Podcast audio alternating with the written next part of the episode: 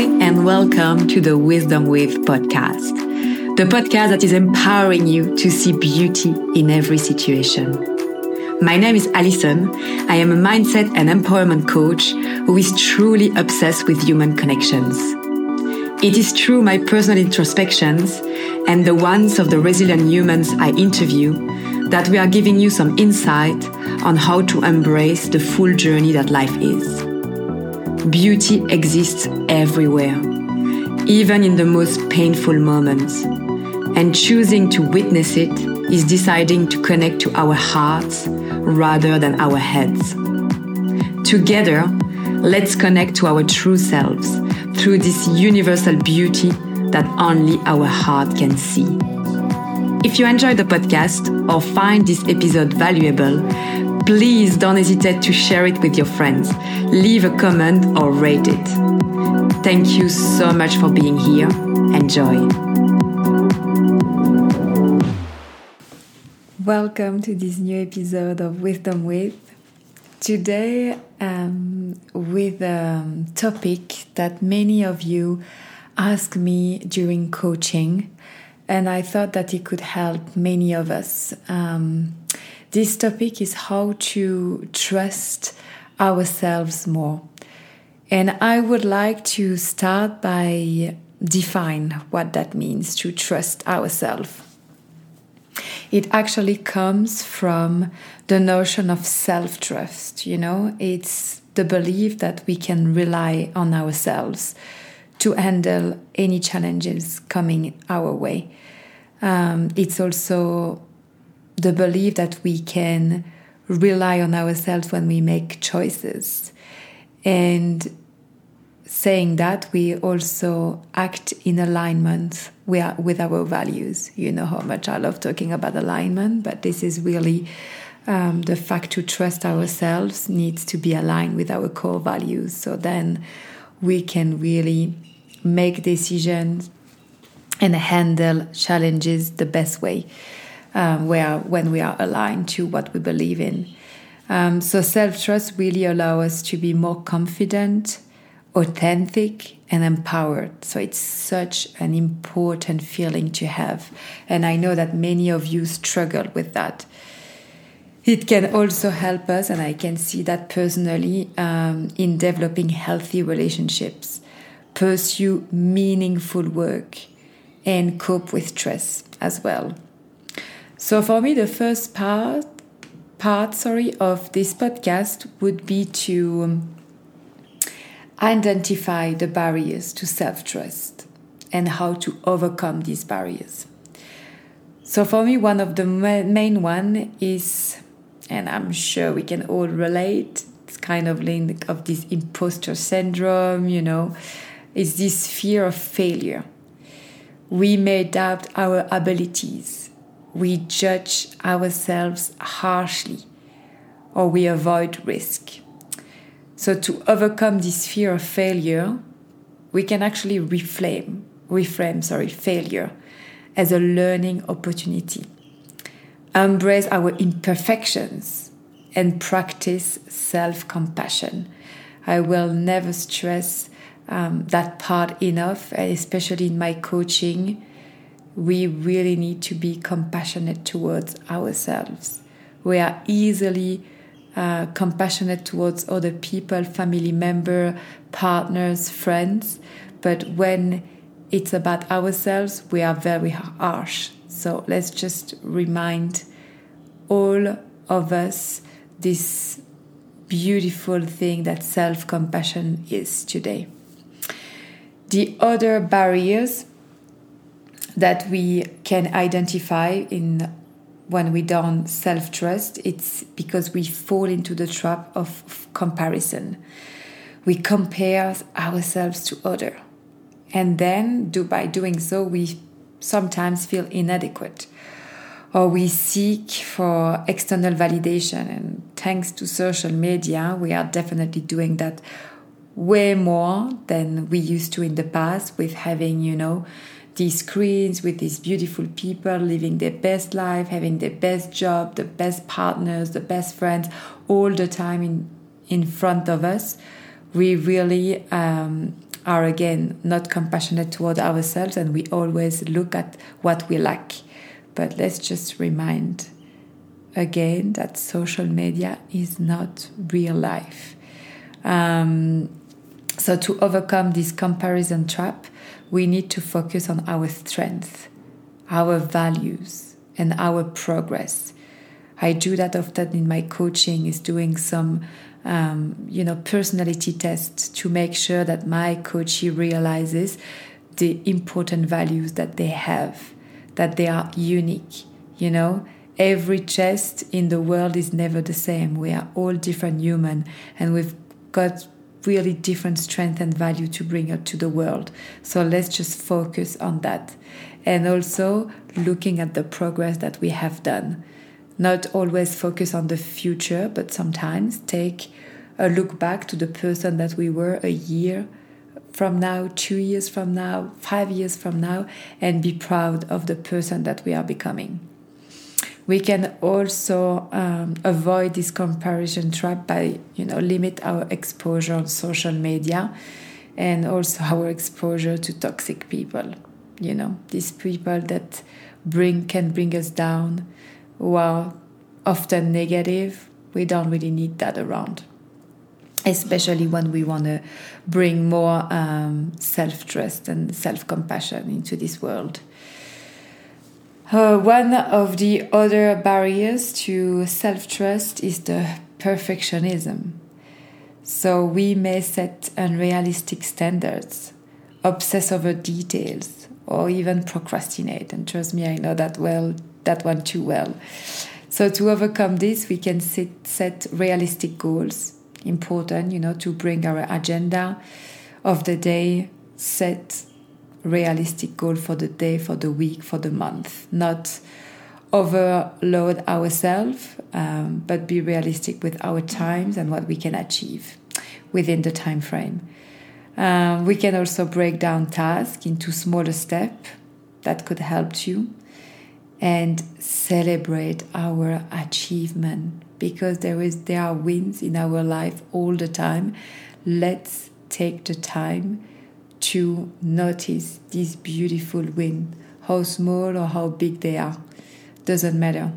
Let's stop all the time fixing on what we are lacking and the future and the next step. Let's just see what we have right now on this step and let's celebrate it. One other barriers could also be trauma or past experiences. You know, we may all have been hurt, betrayed, or neglected in the past, which can affect our trust in ourselves and other.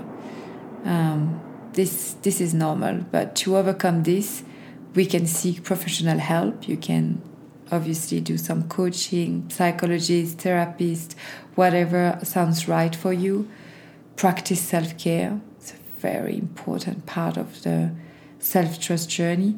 And engage in healing activities such as journaling, therapy, or mindfulness. So once we know, you know, what can block us in terms of self-trust, I'm going to give you now some tips that I have personally um, embraced and are now part of my life to really help me to trust myself more. I've touched that subject a bit at the start of the podcast, but it's practice self awareness and self compassion.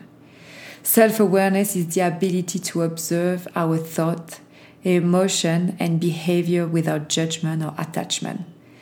It helps us to understand our triggers, values, and needs and to make conscious choices.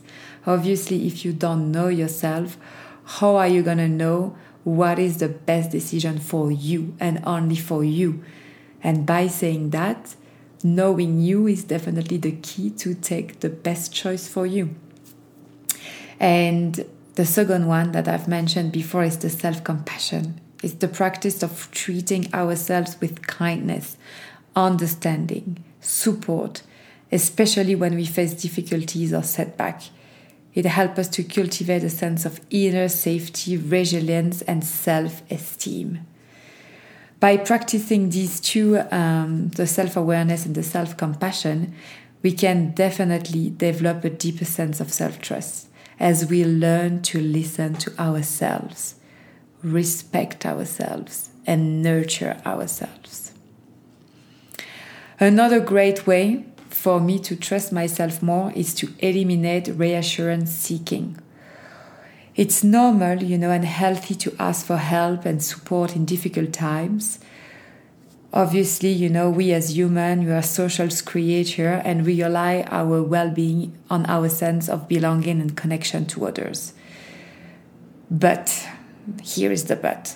There is a huge difference between the occasional request for sympathy or help and the habit of constantly asking other people to reassure us and make us feel better when a situation is stressing us out. So by doing the second choice, you are teaching your brain that you cannot handle handling feeling bad and you cannot find solution alone. And we both know that it's not true, you know, because who is the better person to find a solution to his, his or her own problem than ourselves. We are the one living the situation, so we know better. So, see, most issues with self doubt are really not about your our ability to handle problem in the world, but they are really um, about is your ability to handle your own fear and insecurities. This is the key. It's really being able to trust yourself, to trust that inner intuition that is yours, to know when to take the right decision, when to take it, which one it is. You know deep down what is this. Um, but by asking constantly to other people, you rely too much on them. Again, on external validation, when the only validation that matters is the internal one. Another one that is a great, great um, habit that I have in my life, it's keep a self gratitude diary. So something something I've noticed about people who struggle to trust themselves is they are not very good at appreciating themselves either. Of course, how can you accept to expect sorry to build self-confidence and trust yourself more if you never make time to slow down and reflect on your wins and successes? This is also linked to what I've said before taking the time to stop, to look back of all the journey you've taken, everything, all the little decisions that you have made that make you who you are today, where you are exactly. Um, you have probably heard of gratitude diaries of journal before, and a lot of research has been done on that field and it's showing that uh, by making a little bit of time each day to express gratitude for the good thing in our life, it is a very powerful well being practice. So, you know, by appreciating the little thing, we can also learn to appreciate ourselves more. Another great one tool that I use also in my workshop, which I will be releasing soon, you know, um, an opportunity for you to jump in it's embrace the emotional vulnerability. What does that mean? So being emotionally vulnerable is pretty straightforward. It just means talking a little bit more openly about how you feel. So because one of the biggest reasons we don't have much confidence in our emotion management abilities is because we don't give ourselves an opportunity to practice because difficult emotions feel painful. I hear you, you know, our instinct wants, our instinct wants to avoid them. But when you, we distract ourselves or numb ourselves um, with difficult feelings, we deprive ourselves of the opportunity to practice engaging with them in a healthy way. So, for example, you know, you get stressed out, you come back from your day at work, and your partner asks how you feel you have the choice. You can just say, Oh, I'm okay, I'm just a bit stressed, and move on. Or you can be a bit more vulnerable and actually talk about how you feel. Saying, you know, oh, I'm feeling a bit anxious about this big project coming up. Or, you know, I'm really disappointed in the board's decision to fire Angela. Whatever it is that is on your mind, express it. You know, the more you practice talking plainly about your emotion instead of intellectually oh that's a difficult word in english intellectualizing them the more confident you will become in your ability to handle them. And then when you become more confident in your ability to handle difficult emotions self-trust won't be far behind. Another amazing one that is probably one of my favorites is really connect to our intuition. So you're going to ask me, what is it? You know. Deep down, you know. there are a little voice, something that usually comes into your body first. This is how I like to explain it to my clients. This is something that you feel within your body before coming into your head. You know that word again that was difficult to to pronounce before you intellectualizing it you know? Um, it's really this little voice that that knows. It can be your body. And a really amazing way to connect to your intuition is obviously doing meditation just to give you the space to be more central focus on your emotion on your body. You can do some breath work. You can decide to buy yourself um, a game of tarot. You know, doing tarot really helps me because tarot doesn't read the future. You just pick a card, and then the card is going to have a really general explanation, but something is going to talk to you. And that's your intuition. Your intuition is going to know what this card is all about if you are ready to tap into this intuition. Another way would be to put some music and to dance, to let your body flow um, do yoga could be another great way. So, yeah, listening to your intuition can really help you to make the best decision because your soul knows what's best for you. So, trust that, trust the universe, trust that inner voice. And the last advice today would be one of the most important one is to take action and to experiment. You know, building self trust is not a one time event, but it's a continuous process of learning, growth, and adaptation. And we can take small steps towards trusting ourselves more, such as, you know, trying new activities or hobbies that challenges us or but also can bring us joy. We can make decisions based on our intuition, like I just mentioned, values and priorities, rather than external expectations, fear of validation. Really, really make difference between that. And if you want, you can refer to a previous podcast that I did from moving from um, fear based decision to love based decision. And that's a very, very, very big step. And that's the most important. And that's exactly what I'm, I'm inspiring you to do today. It's making decisions based on your heart, on your intuition, your values, your priority rather than your fears.